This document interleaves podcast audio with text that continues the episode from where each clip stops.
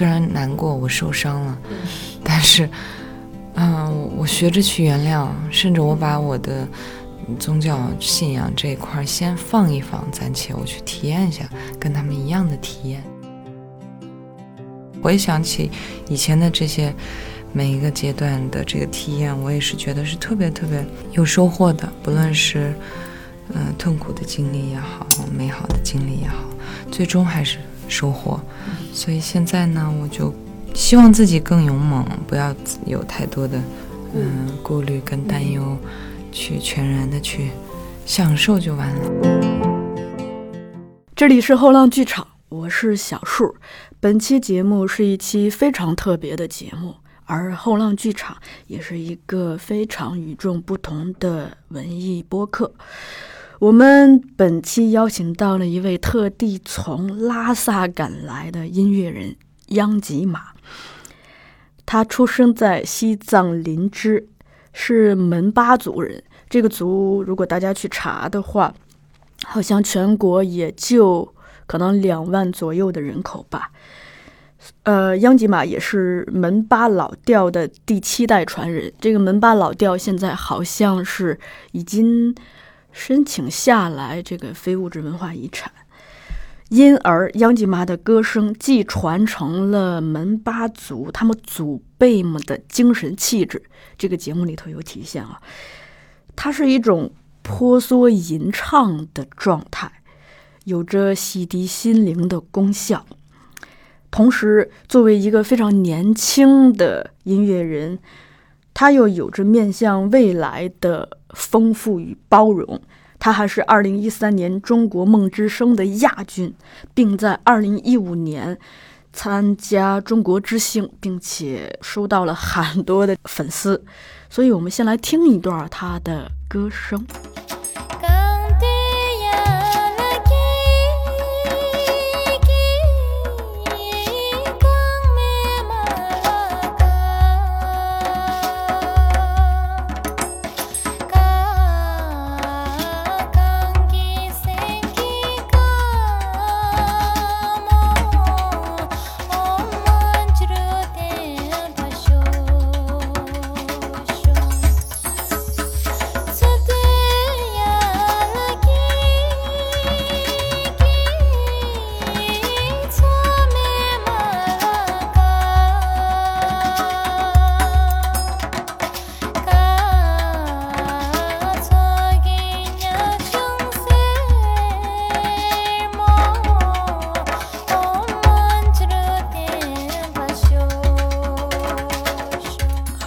欢迎回来，也是因为这种非常独特的唱腔和气质，他收获了崔健、左小诅咒、张楚、旅行者乐队等知名音乐人的邀请，都跟他们一起合作过，并且得到了崔健、韩红、周迅、马赛克乐队、山人乐队以及音乐人郭龙、张伟伟、李代国等人的推荐。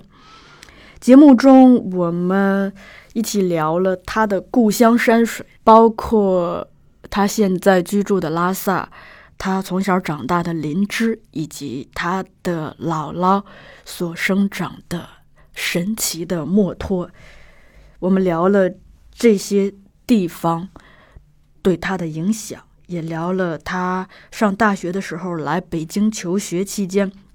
因为文化冲击而带来的一些反思和变化，自然也包括他的音乐创作之旅。最可贵的是，我们在言谈之间，他总是在无意间在分享对这个时代飞速发展与自然万物共生系统的反思，而且在我看来，这是央吉玛非常独特的视角。非常富有启发性，我也因为这些，嗯，突然有了一个更宏大的视野和视角来看待自己和环境的关系，包括人类和自然的关系。顺便预告一下，由战马时代策划运营的央吉玛音乐会即将启动，北京场叫秘境。会在保利剧院展开，时间是十月二十五号，就是本周日的晚上。上海场叫《一天一世界》，是在上汽上海文化广场剧院，时间是在十一月七日。大家如果感兴趣，可以搜索微信小程序里头有一个叫“美好制造”的店来购票。好了，那咱们尽快的进入对谈环节。杨金满，你上一回回北京是六月，那这次再回来，在这么短时间内，嗯，感受怎么样？秋天的北京，对我我特别喜欢秋天，嗯，是吧？无论是哪儿的秋天。哦，这样，嗯，昨天还在跟那个呃师傅说，我就指着窗户说啊，我太爱北京的秋天。有什么原因吗？首先就不冷不热吧，嗯。嗯，到今天开始降，有点儿这个冷了，开始，对，不冷不热，然后颜色吧，颜色嗯，对。但你现在好像是长居拉萨是吧？对的，什么时候长居的？嗯、快两年了，两年。嗯，拉萨的话，相比你的故乡林芝，它那个整个的氛围是怎么样的？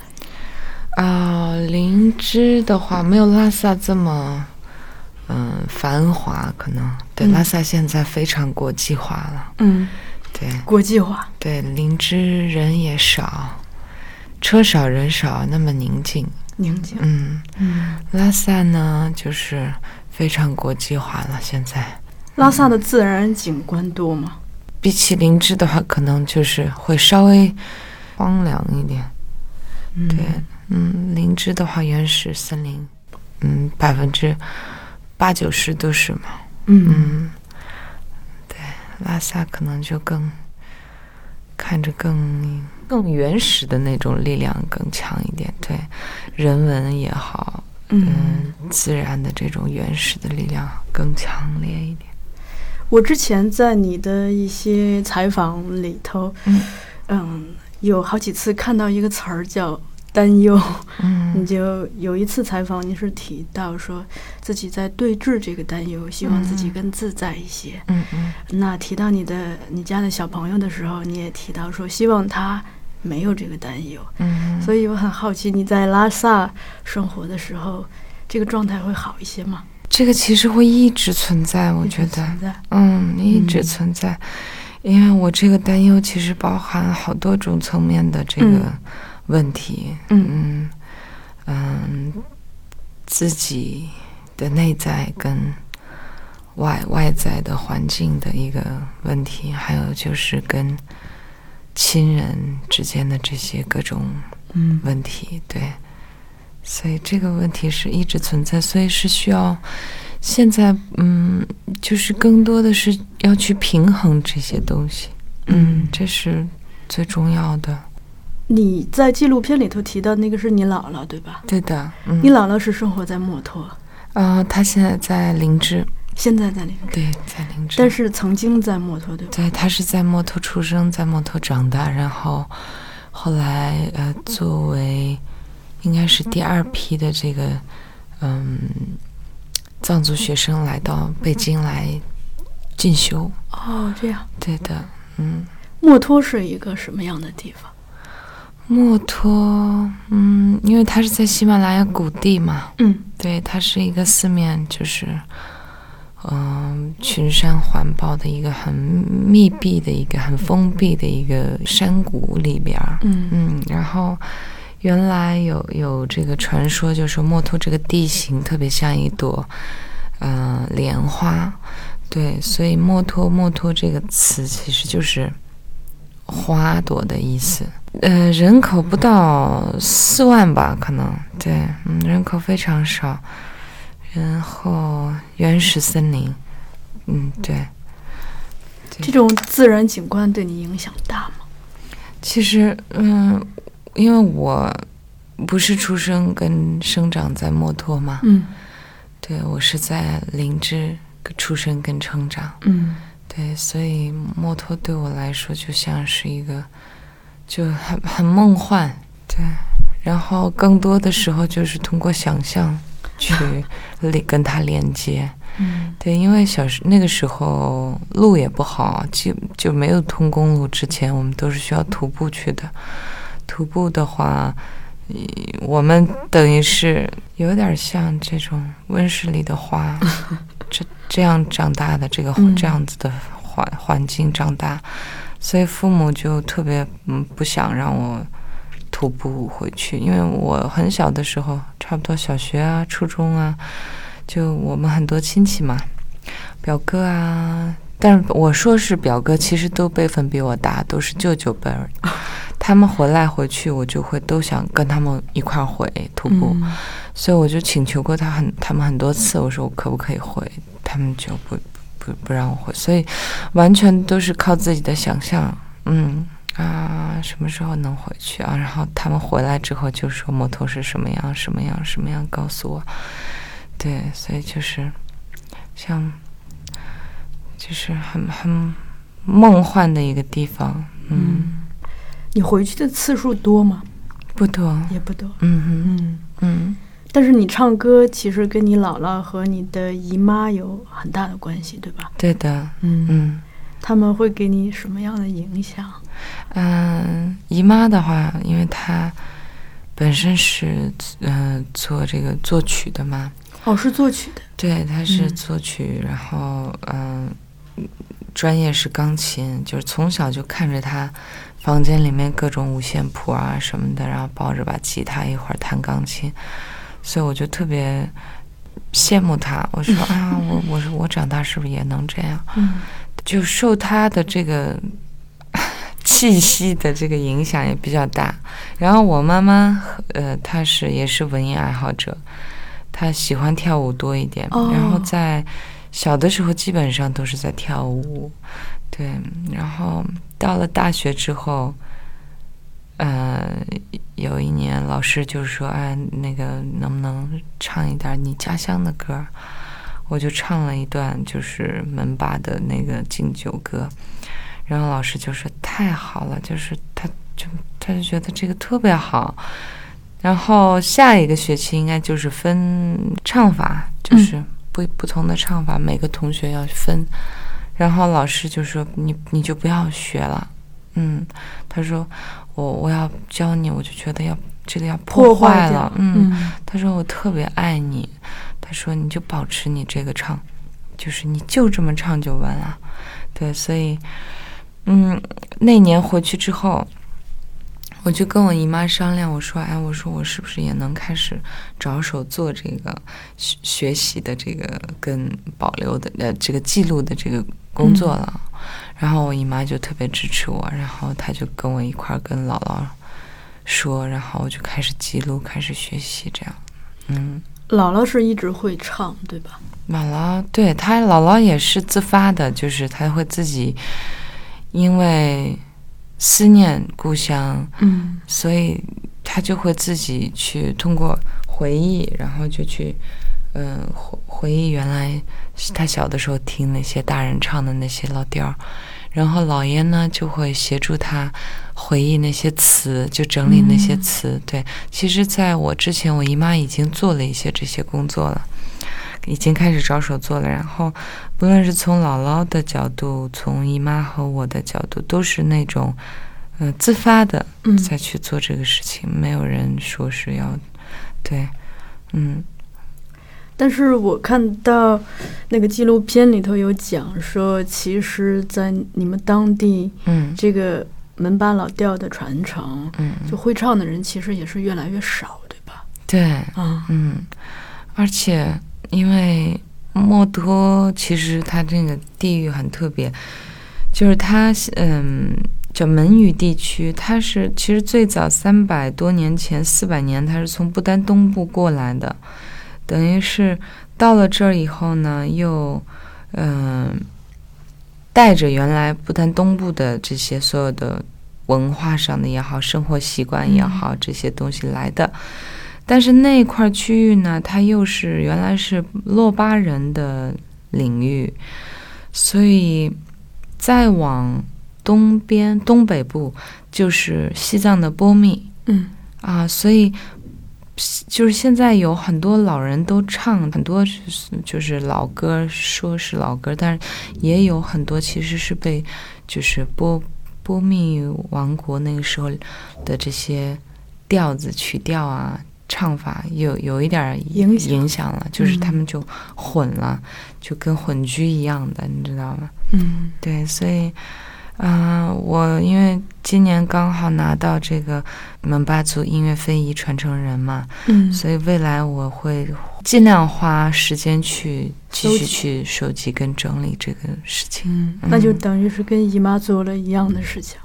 对，而且她是最早是自发的，是吗？对的，因为姨妈她因为工作需要，嗯，她是我们那边群艺馆的，就是嗯作曲家，嗯，所以他就是嗯必须要就是每年有一些活动，就是我们那边少数民族所有的这个演出啊什么的，他就必须做这个工作，嗯，对，嗯，但是我也有看到，其实你整体的态度是相对的。豁达的，就是说，在他被传承这件事情上，也能意识到时代的那种时代滚滚向前的不可阻挡性，对吧？是的，因为我觉得一切都是在循环。嗯嗯，这一切就是所有的这个我们说的这个文化也好，我们这个音乐也好，传唱的这个手工业也好，也，老调啊，原生态的老调啊，这种古谣啊，一些技法啊什么的，这个它都是在循环，嗯，不停的循环。那可能，嗯，记录当然有必要，嗯嗯，但是该消失的它它还是会消失。但是这个消失不意味着说是，嗯，是一种特别负面的东西，它可能转这个能量可能流转到其他的地方去了。对，所以，嗯，我就觉得发心很重要，就是自己的发心很重要。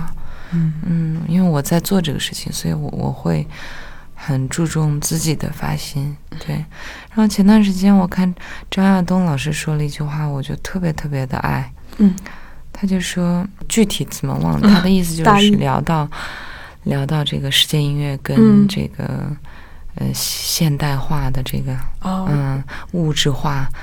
就是，他就说我们其实需要有勇气去拥抱科技。科技，哎，嗯，哦，我就觉得他说的太好了，就是跟我是一样的，我就觉得，嗯，对，很想拥抱他，很想跟他握个手，你知道吗？嗯，昨天还看到一句话说，如果这个世界上的灵魂如果生病的话，这个世界也会生病。嗯，我有我自己。跟我遵循我自己的灵性法则，我一直是这样。对，所以我会尽量保持清醒，不让自己被太多的物质影响。嗯，我最不要的就是不要摧毁我的灵性。嗯，你是门巴族对吧？我查了一下，这个族现在在全国的人口非常的少。对的，门巴一个门巴一个洛巴。对，对，好像不到两万，不到两万吗？嗯，人都可能出去了吧？那个时候的统计，嗯，因为那个时候几乎全部都是窝在里面，啊，出就出来很难，嗯，公路一通，年轻人全部走掉了，嗯，我那一年回去的时候，我去我的村，我的那个祖籍的那个村子里边那些 阿阿姨呀，他们都很担心，说自己的儿子找不到。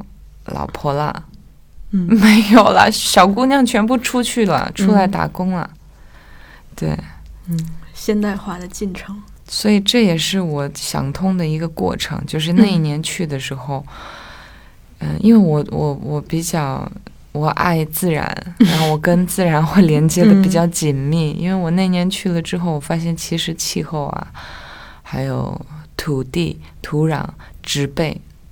其实是有很大的变化，但是我们人是最不敏感的嘛？对啊，植物、动物是最敏感，尤其是植物。所以，嗯，那一年之后的冬天，一般墨脱其实还墨脱是属于亚热带气候嘛？嗯，冬天不需要穿羽绒服的。好，那年之后就很多人都开始不知不觉的就穿上了羽绒服，嗯，所以我我知道之后，我也就自己默默就消化了，要、嗯。要不然我要换以前，我肯定会担忧很久，难过很久，因为每次进那个嘎隆拉隧道，我自己都会祈祷，嗯我也会忏悔，替我们人类的这种贪婪和欲望忏悔。嗯。因为我们无法阻挡物质世界的这个进程，嗯但是我们可以自己照镜子，我们可以随时观察自己的心。嗯，每次我进隧道来回，我都是忏悔。嗯，后来到进每一个有隧道的这个山洞，就是带隧道的山洞，我都会变成你的仪一个。一个祈祷。对，嗯因为痛啊。对，嗯嗯，那么大一个窟窿，肯定嗯疼的呀。嗯，对吧？嗯那个你的胸口戳戳穿了之后，你那个外面的那个气流啊，影响整个的里边的内部的这个，嗯，嗯这个嗯气候，再加上东北部有一个冰川，所以它等于是这么转了一圈下来之后，那个冰川就开始慢慢融化。嗯嗯，然后那边就泥石流啊，这个，嗯，尤其是泥石流这个现象是，嗯，挺严重的，嗯。而且本来就属于地震带嘛，对，所以还好国家，嗯，现在对墨脱所有的这个土地，它是归为国家一级的这个保护区，嗯，嗯，自然保护区，所以也是因为你的这个身份，呃，让你其实等于是比我们很多人会更敏感的去关注人和万物的相处。反正我自己会多思考。嗯嗯，我是一个喜欢自我自我对话的人。嗯对，可能我我自己也本身也比较，我很敏感。其实嗯我是一个特别敏感的人，我就把这个敏感就转化成音乐了嘛。对，因为你后来也有离开自己的故乡和土地，嗯来到北京也好，上海也好，嗯，就是门巴族的这个身份，让你在离开这个土地之后，有没有发现自己更特别的地方？就这个身份带给你。边缘算特别吗？边缘化，因为我自己一直觉得我不属于任何圈子。嗯嗯，就像墨脱那个地方，它是个很，它是个边境。嗯然后我自己开始最早来到北京读书啊什么的，我都感受到了那个边缘边缘的那个嗯感受，我自己也好，我的家乡的情况也好，包括我看见外面这么多北京这么多来来回回忙忙碌碌的这些人影，嗯。我说就是他们就是为了生活，那么甚至有的人可能是清醒的，有的人可能是永远都醒不了，嗯。还可能有的是行尸走肉，都有可能。嗯所以那个时候开始，我就觉得，就一直就是很多就是 边缘化这个关键词，嗯包括我那时候交的很多的作业也是跟边缘化的人、跟底层的这个有关系的这些作品。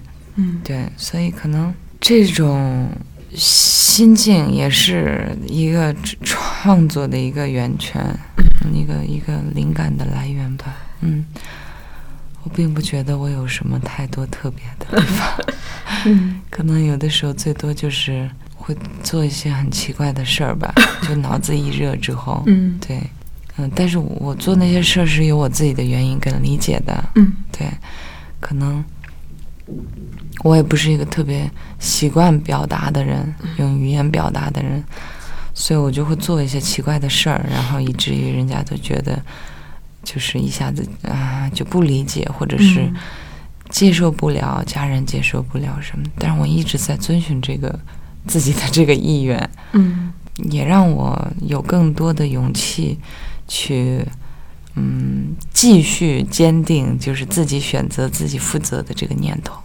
嗯，是这样。你会讲门巴语吗？会啊，会。嗯呃，你跳出门巴语，因为来到，比如说来到这个节目也好，嗯来北京上学也好，嗯，都需要讲普通话。对，普通话对你来说会不会也会变成某种就没那么熟练的没有障碍？我们汉话非常的那个，嗯，我们像我那一代，就我姨妈他们那一代，七零七五后，嗯呃，他们可能会稍稍就是对汉语可能没有我们这么流利了。嗯我们这一代开始，很多孩子他就要说汉语，他就不说藏语，不说母语。然后父母也是这个上班族、公务员，也都习惯跟自己的孩子说汉语。哦，对，我记得印象非常深刻。我弟弟小时候几乎都是说汉语，不说母语。这样然后我们会跟他说母语，但是他会跟我们说汉语来回答。包括现在也是啊，就越来越严重了。所以这也是为什么我说，嗯，差不多了，该带女儿回到那个环境，嗯对，让她有有，就是哪怕听一听、看一看，对。所以这个也是刚才我们说的那个话题，嗯 这个东西是你没有你你没有办法去阻挡，嗯，但就是看你有什么样的信信信念嗯去延续，从各种角度去延续，嗯嗯，然后因为我觉得我的这个过程，嗯。发现自己的根，寻找自己的根，巩固自己的这个根基，然后生根，就是就是这伸展枝、嗯枝条，这个过程其实也是一个自然、很自然的一个过程。我也不担忧为我的孩子担忧，我觉得嗯他也会有这样的过程。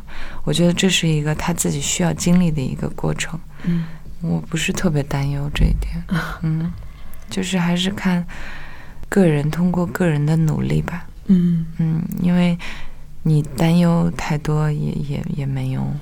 在语言这这方面讲门巴语的时候，你会不会更像那个土地上的人，就那个状态，更自由？哦我们家里边可能孩子里边说满巴语说的最好的就是我了，嗯，对。嗯十一的时候，我回去，我妈妈、我女儿，我们一块儿回莲池看姥姥。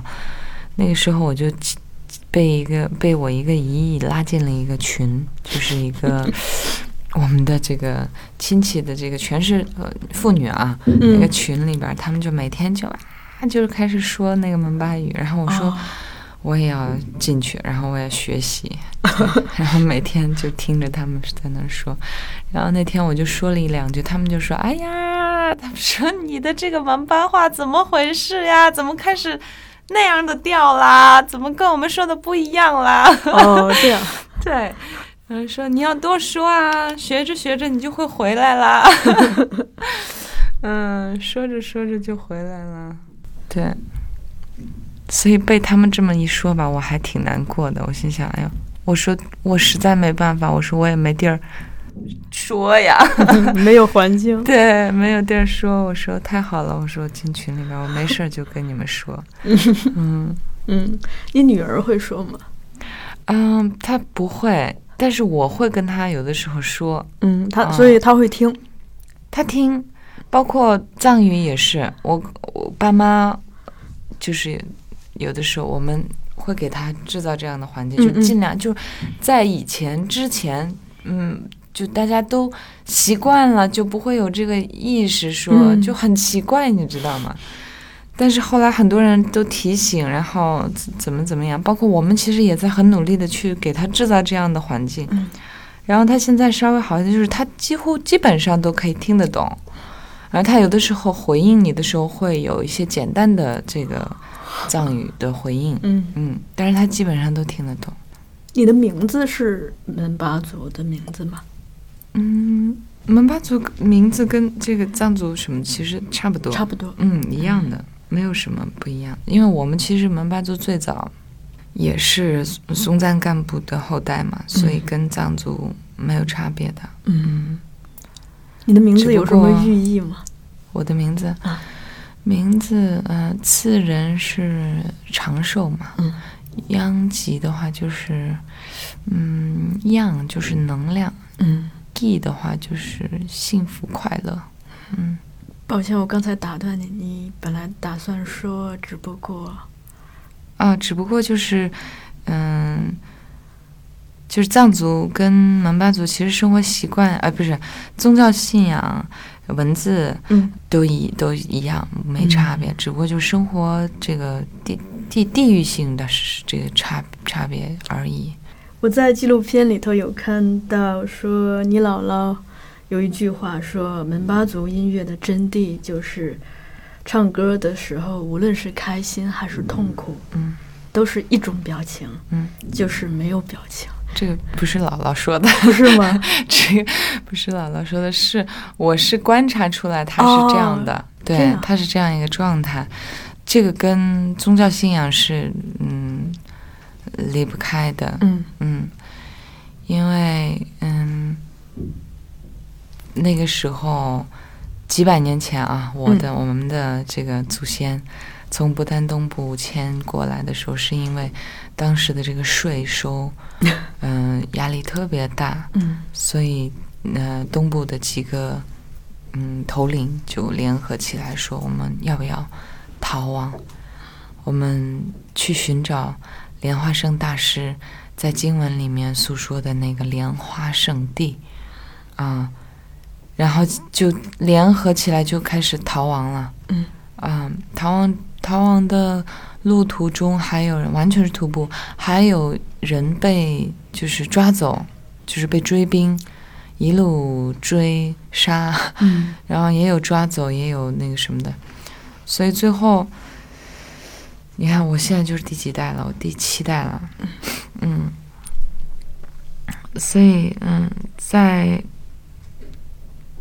无论是这个历史的背景也好，然后他们到了墨脱这个地方，终于到了之后，然后要重新开始和这个自然去嗯平衡，然后去去重新开始生活，嗯这是一点。还有一点就是他们的这个信念，就是他们相信他们可以找得到。嗯因为他们对莲师有足够的信心，啊，嗯，所以他们是个特别谦卑，然后勇猛，然后有有嗯有前进、有前进心的这样一个民族。嗯然后很多歌词里面，你也可以感受到他们的那个心心境，就是非常嗯祥和、美好，就是这样一个概念，很简单，很纯粹。嗯，来相聚有一首歌叫《来相聚》，那个里面就是讲说，嗯，无论是亲人也好，啊，就是父母也好，跟父母在一起的时间，跟爱人在一起，跟孩子在一起的时间，虽然那么美好，但是这个相聚的时间总是这么短暂。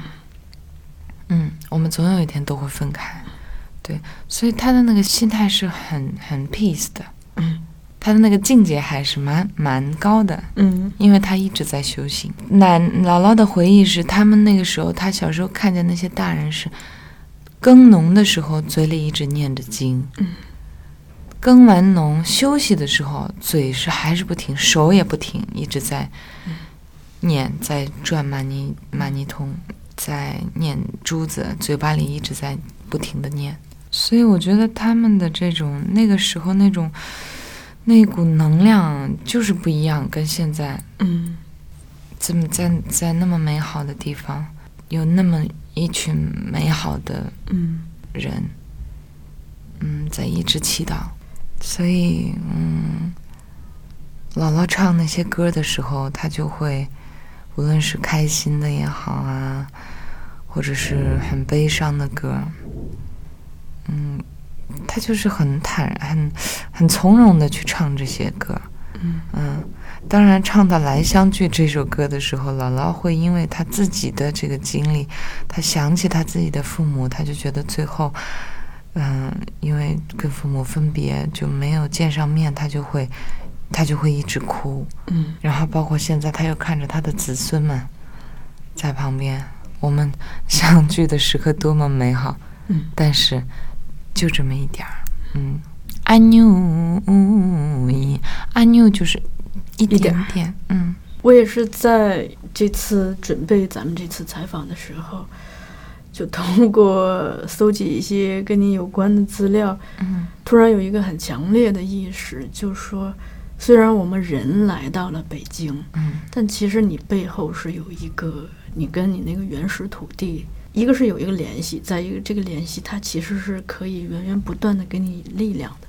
是的，这一点，我好像从来没有像现在这么样的确定。嗯之前是只是会觉得说自己来到这里会保留很多在老家的生活习惯，嗯从饮食到作息，嗯但这次会会很确认这件事情。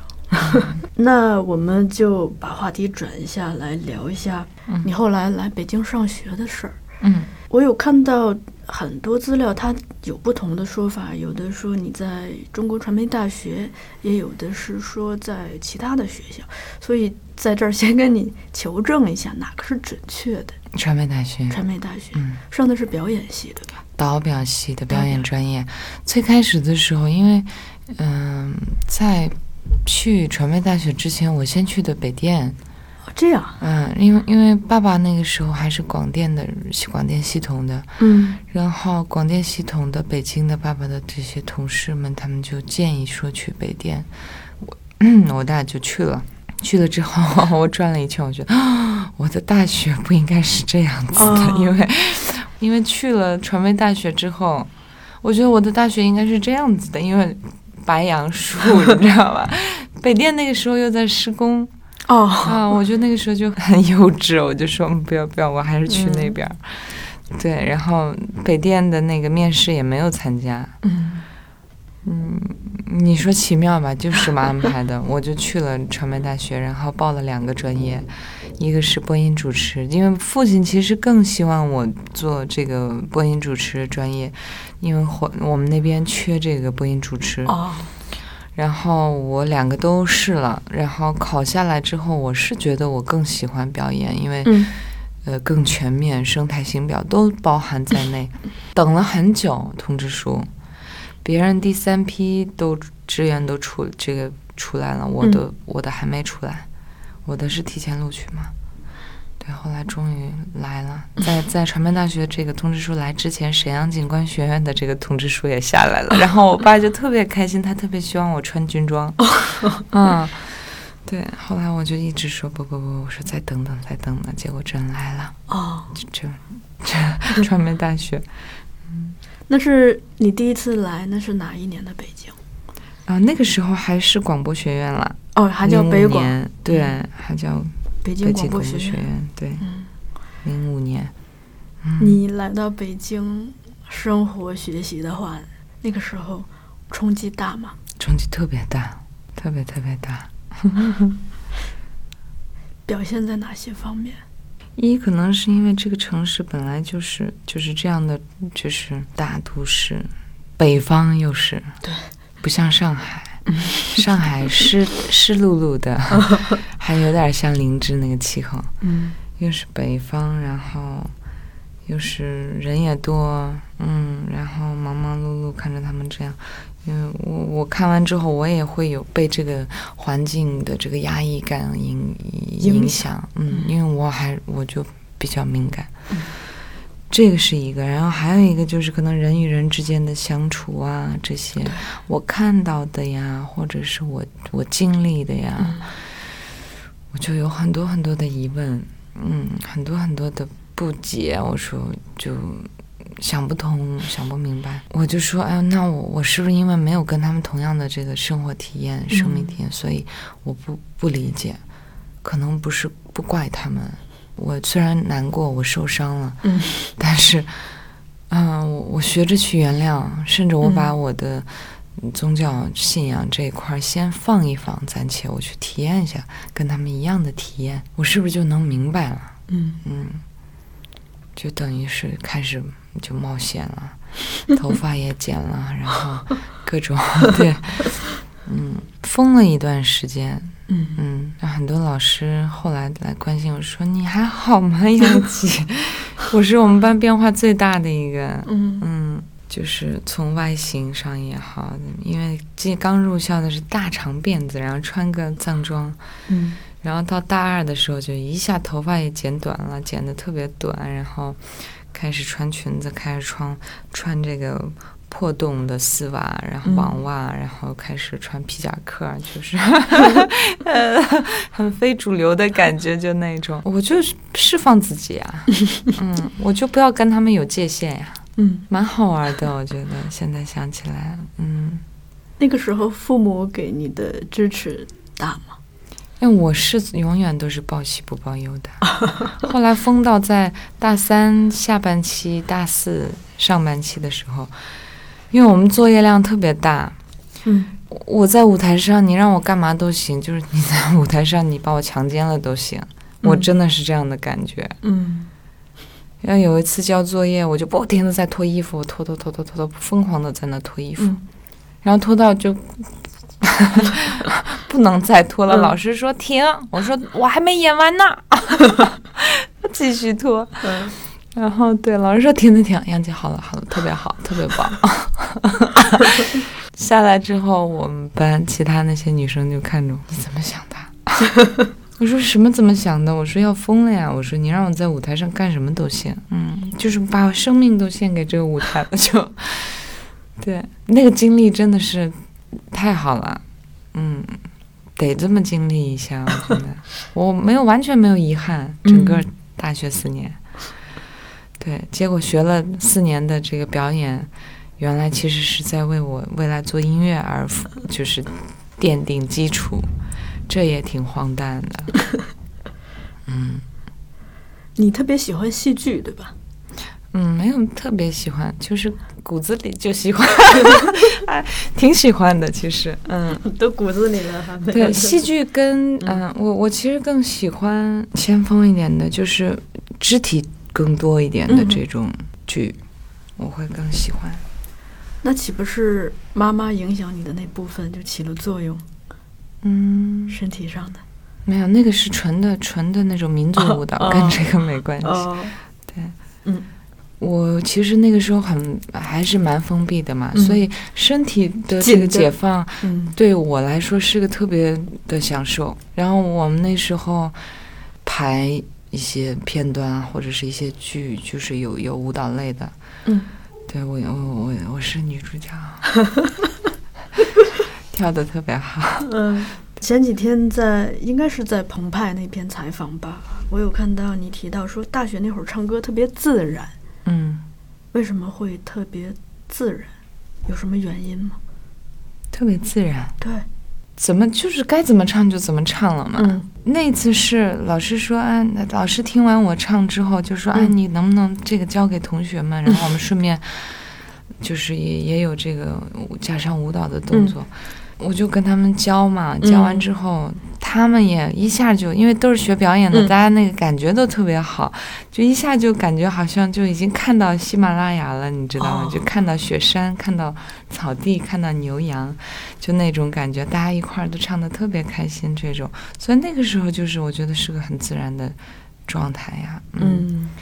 然后就是在唱这种哎很流传的这些嗯。老、老歌，嗯，就是那首歌，我估计你们应该也都听过，那个《红河谷》里面哦，阿基。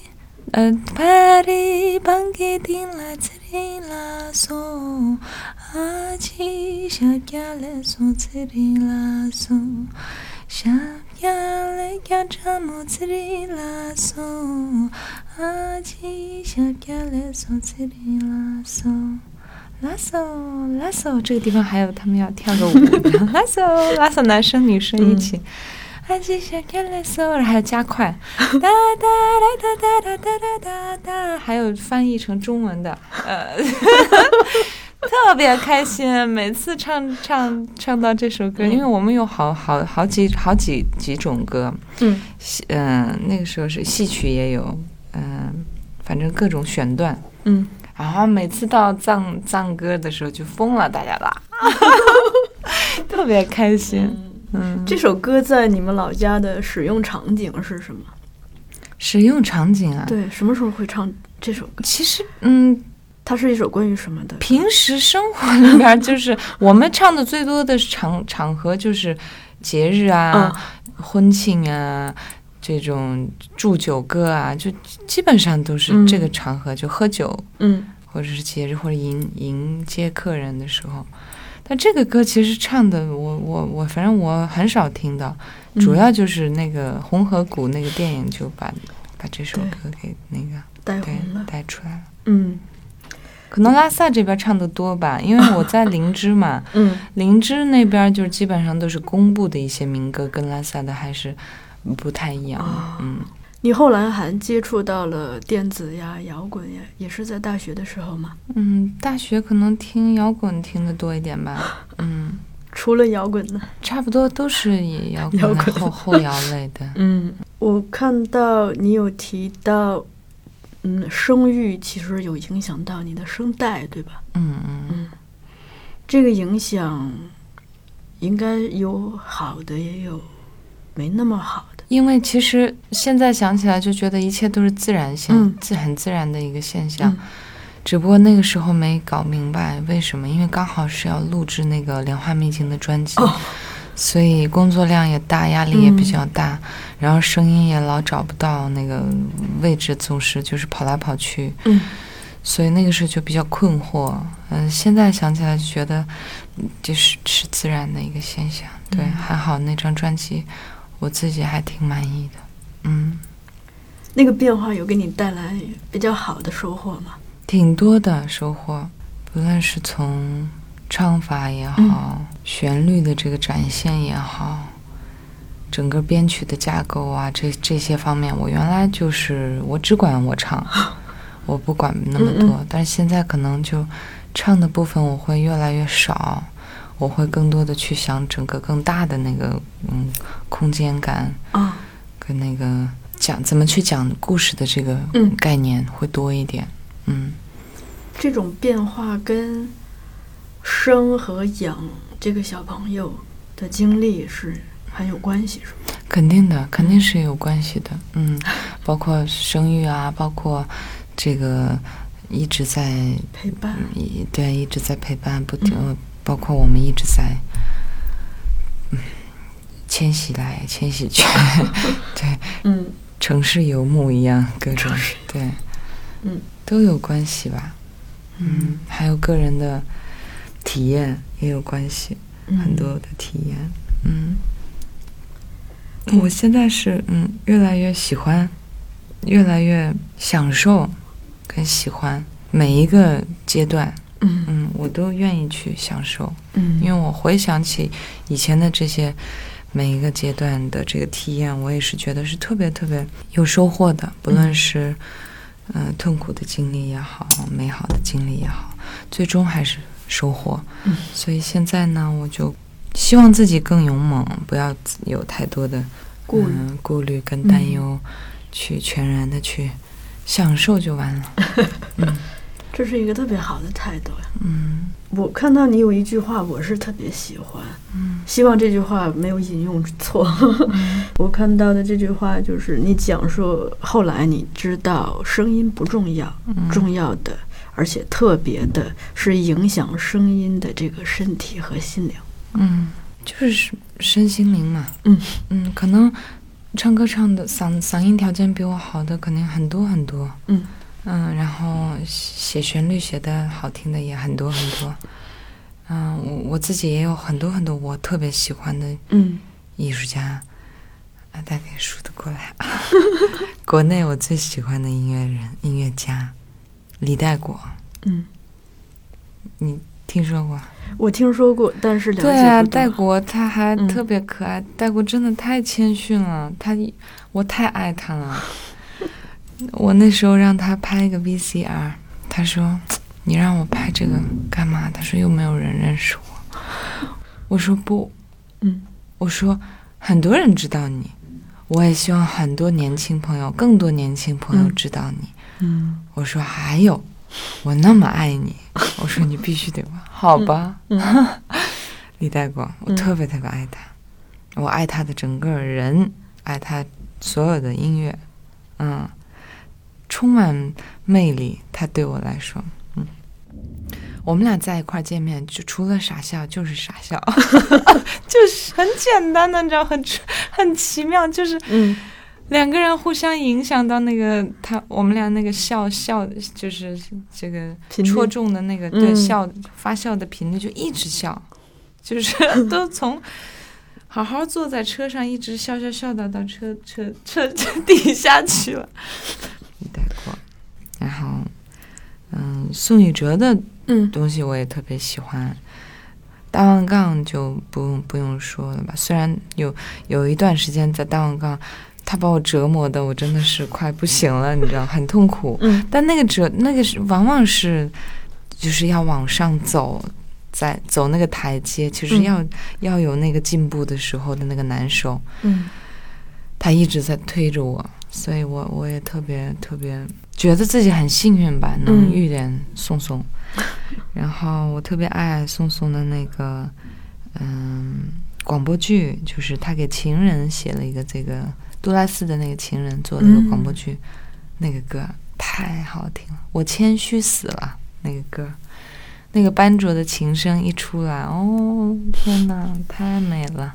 还有就是，嗯，老太太了，那个上一口，上一口那么起来，嗯，对，对，哎，我们为什么说到这里了？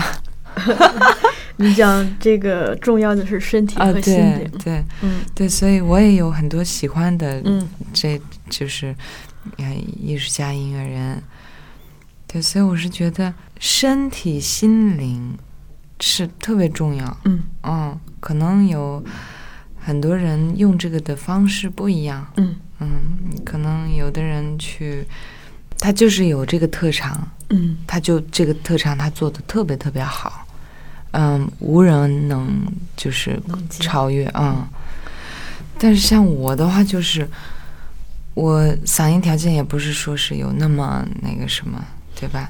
然后会写一点歌，嗯，自己现在会一点制作，嗯对，然后自己有一点想要表达的东西，呃，仅此而已。嗯那我就通过我自己的这个，嗯，身心灵的感知、感受，我就把它转化成音乐了，就这么嗯简单。嗯嗯，对，可能嗯每个人的这个做做东西或者是表达的这个，嗯，出发不一样，然后这个风格也可能不太一样吧。嗯。嗯，我也没什么很特别的，但是我是觉得，一是不讨厌我自己，二觉得我我没有有多了不起，我跟所有人都一样，我们是平等的，嗯，但是我们的经历不一样，我们的感知不一样，就像宗萨仁波切说，你跟我看到的花可能不是同一朵花，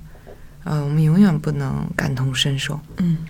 嗯，所以我现在就是越来越，呃，趋向于我不会再写很多歌词，我就只是唱嗯。那个旋律，我只是把那个情感放进那个情绪在那儿，那，嗯，我我就做，我就制造那个空间，我把那个空间弄得好看，我把那个空间弄得精致一点。嗯甚至有的时候我会弄得精致一点，有的时候我就是空空的，什么都没有。大家进来以后是大家自己去感受，自己去投射好了呀。嗯空的空间。对，但其实这样子的身心灵背后，可能也是与之相应的一种生活方式，对吧？哎就就像是你选择回到拉萨一样。对，跟生活方式也有关系，还有嗯就是，还是跟信信念、信仰这些嗯还是分不开关系。嗯嗯，如果再说说跟前世，对吧？这个今生，这都有很多的关系。嗯你在大望杠的时候，有和不同的艺术家玩过即兴。嗯，对，这个即兴是指具体指什么？即兴就大家一块儿互动呀。即兴的音乐？对啊，即兴的音乐就就交流呀。嗯嗯，大王刚也好，还有好多哦。我跟李代国也也交流过，跟 FM 三好多呀，嗯好多都都是很厉害的音乐家。即兴这个形式对你影响大吗？嗯，其实我觉得现在想起来都是训练一样，就是它让你开发你自己的那个交流的那个方式，嗯，嗯，去发现你潜在的更多的可能性，这样子。你现在是写歌很快，编曲很慢我一直都是写歌很快，嗯，旋律出来很快的，啊，嗯，只要如果感觉好，很快的旋律就出来了。编曲慢是为什么呢？编曲慢，编曲本身就慢呀。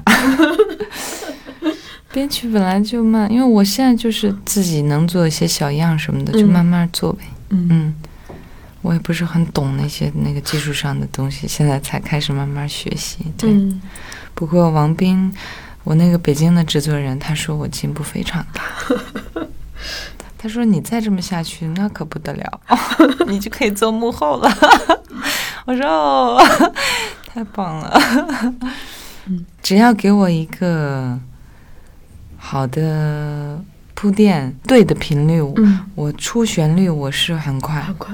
嗯，这就是为什么 你们有没有起一个外号给我啊？就比如说什么左爷呀，还有崔老师呀，还有好多就是他们很喜欢找我录他们的人生，哦，就这么一段飘出来一段，或者是做合唱跟他们合唱，对。包括跟旅行者前面，旅行者最早的几张，嗯那些声音都很好听。我现在想想，有的时候听到以前录的那些歌都特别好听。哦，还有旅行者有一首歌叫《海底》，也特别好听，从头到尾即兴，嗯嗯，就录下来。而且他们那个吹泡泡的那个声音是文峰哥是在一个盆子里拿个吸管在那噗噗噗噗在那吹。我来之前他们正在录这个，说啊我们录了好久啊，啊，嗯，特别好听那个海底那首歌，嗯，都是即兴，嗯嗯，所以现在想起来我就觉得真的是巧妙的安排。你想一想，这些都是练习对我来说，嗯所以我现在不仅仅不会随便跟人家玩即兴啊，我好爱坂本龙一啊。我之前看那个张迪他们跟坂本龙一先生一块儿，好羡慕呀。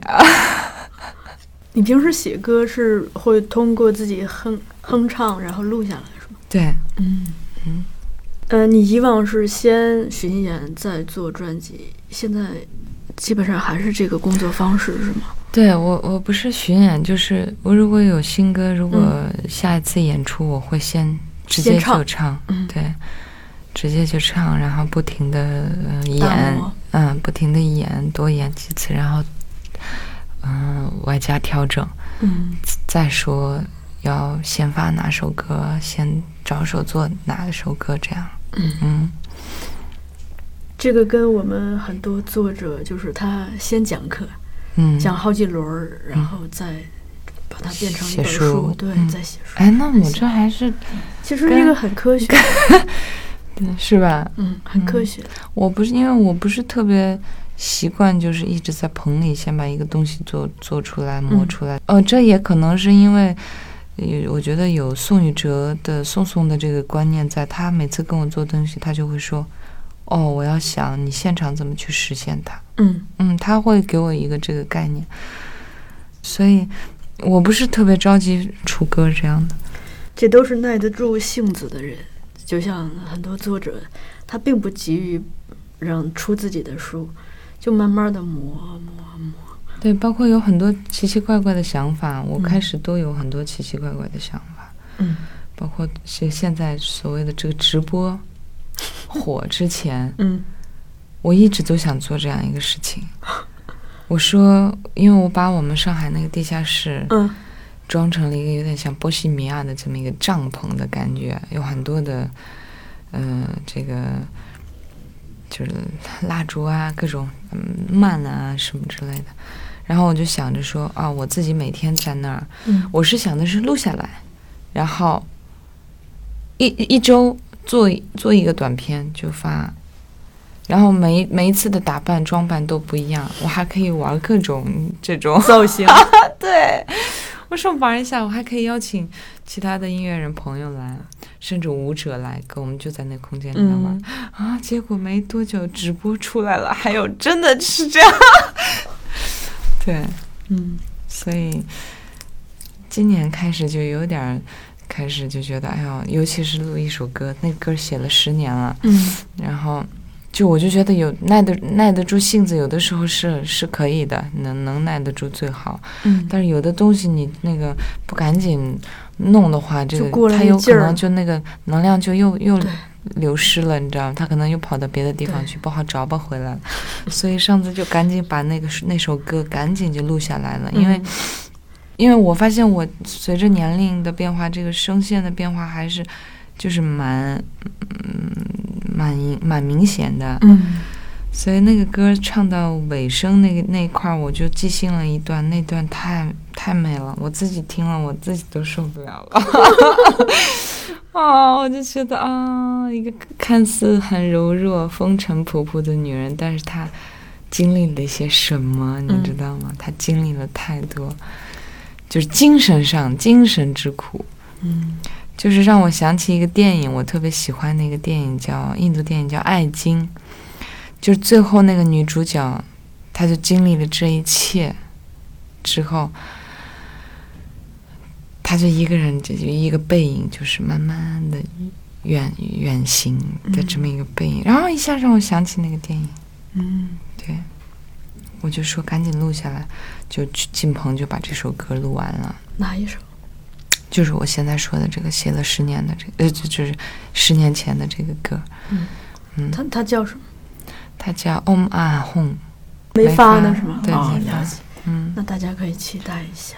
嗯我们在整个聊天的过程中，也感受到你除了唱歌，嗯，看重视觉，看重肢体，嗯也是学表演的。嗯所以这一次就是音乐会嘛，嗯，会有这方面的一些亮点吗。有啊，嗯。主要我让我很兴奋的是，好多歌的这个嗯配置上又有变新的变化，啊，然后一些，因为它整个就现在就像一个连续性的一个在讲故事，嗯。它中间都没有停顿，它有好多歌都是连续性，一直就这么连下来，嗯。每一块儿它都是一个不一样的一个内容，嗯。但是它又有它的那个贯穿性，然后有几段那个编曲上有特别大的变化，然后我就会想要那个舞动。对舞动，嗯嗯。因为这次在北京场是去保利剧院，会让你兴奋吗？我不知道，因为我我我兴奋肯定肯定吧，我很我我蛮激动的，嗯每一次演出我都很很激动，但是我就觉得 保利这个事情让我觉得很很奇妙的是，我这次来我我不是来演戏，我是来唱歌来了。对，原来的话就觉得啊，我什么时候能在保利演演一出戏，嗯挺奇妙的。这个这反而让我有有有更多的动力，说多多加一点这个肢体或者是表演上的这个。嗯嗯，部分我可以加强一下，因为如果真的是在那个空间里面，嗯我我那个东西自然而然就出来了，可能对那个东西是让我觉得很有点兴奋的，嗯。而且其实宽泛一点去理解剧场和戏剧的话，嗯。你呈现的这些也属于声光电呢、嗯，视觉了，我不知道，我没有办法去定义这个，嗯。嗯。也是在讲故事嘛。嗯。嗯。嗯，我尽量我我自己没有想要去定义它，嗯，你你就是听的人看的人怎么样就是怎么样。是，嗯。嗯，我就是我选择这样一个方式，嗯。嗯，我就去做就完了。嗯，我就不不再说太多说，哎，我是这样的，我是那样的，是这个东西，是那个嗯东西，就不说了。嗯，这看的人有什么样的投射，这个就是什么嗯样的。但是在那个空间里面，就是我跟来空间里的人，大家都是在嗯体验那个过程，那个是让我觉得很很开心的事情。嗯嗯，我在给他们刺激，呃，同时他们也在就互相的对，大家互相的在刺激对方。嗯，就你不觉得像个游戏吗？其实，就是能量很沉。默的一个游戏，灵魂之间的一个游戏。嗯，嗯在你唱歌这件事情上，嗯，父亲对你有什么影响吗？没有什么影响。嗯嗯，反正他现在我觉得越来越享受他的这个退休生活了，然后我也很开心。这次来之前，他是我们家起的最早的一个，嗯然后起来他就开始打茶，然后打两种茶，因为他喜欢喝甜茶，我跟着他一块儿喝甜茶，妈妈喜欢喝酥油茶。哦所以那天走的时候，我是五点多起床就开始收拾、洗漱，他就起来，他说：“这样。”我说：“哦，要不要给你做甜茶？”五点多呀，我说：“不要了，爸爸。”然后我说：“你去睡吧。”然后摸摸他的背，我其实很想抱他的，嗯我看他有点，他很像个德国人，其实就很很很很轴的。嗯然后我摸摸他的背，我说：“你进去吧，少抽点烟啊。”进去睡了。嗯嗯，然后到了机场，我就没怎么跟我妈妈联系啊，就我跟我爸，其实 我尽量就是，因为他不是一个爱表达的人，嗯。他所有他他所有的情感都是这样的，嗯。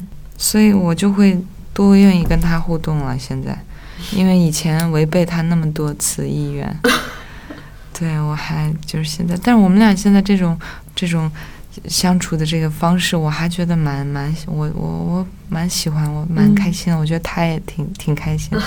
到了机场，我说啊，我到了啊，我说你怎么怎么，我说我就没跟没跟他说。是那个孩子就拜托你们啦，你怎么了？没有，嗯我就永远在说我爱你啊，你好好吃，我你吃好喝好啊，我爱你啊，嗯还发了个嗯啊那个，好的，嗯妈妈性格本身就比爸爸要开，他是双子嘛，双子座，他比爸爸要开了，所以我可能会变更，就是现在更偏向跟爸爸之间的这个互动的这个方式吧。嗯。就我我替他开心，他很享受他的退休生活，嗯，对，就应该这样。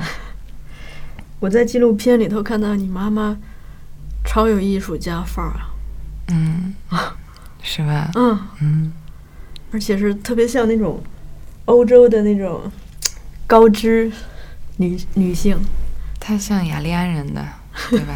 嗯就是那种东欧或者是什么，就有那个嗯，感觉，那个鼻梁啊，波斯人，对吧？对，波斯人的那种然后再加上白发，对。她她可是美人啊！她特别美。所有人见了，我周围所有人见了都说啊，你妈妈太美了。嗯。嗯，对，有的很夸张的就。啊，你妈妈是天仙吧？天人吧？嗯，对啊，那咱们就聊到这里吧。嗯嗯，咻咻啊啦啦哟，啊啦啦，哎呦，咻咻啊啦啦哟，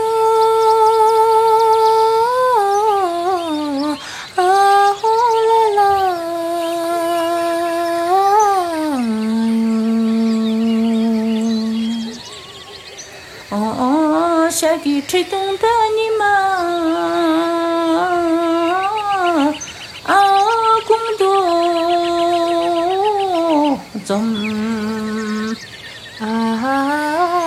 雨吹动的你们，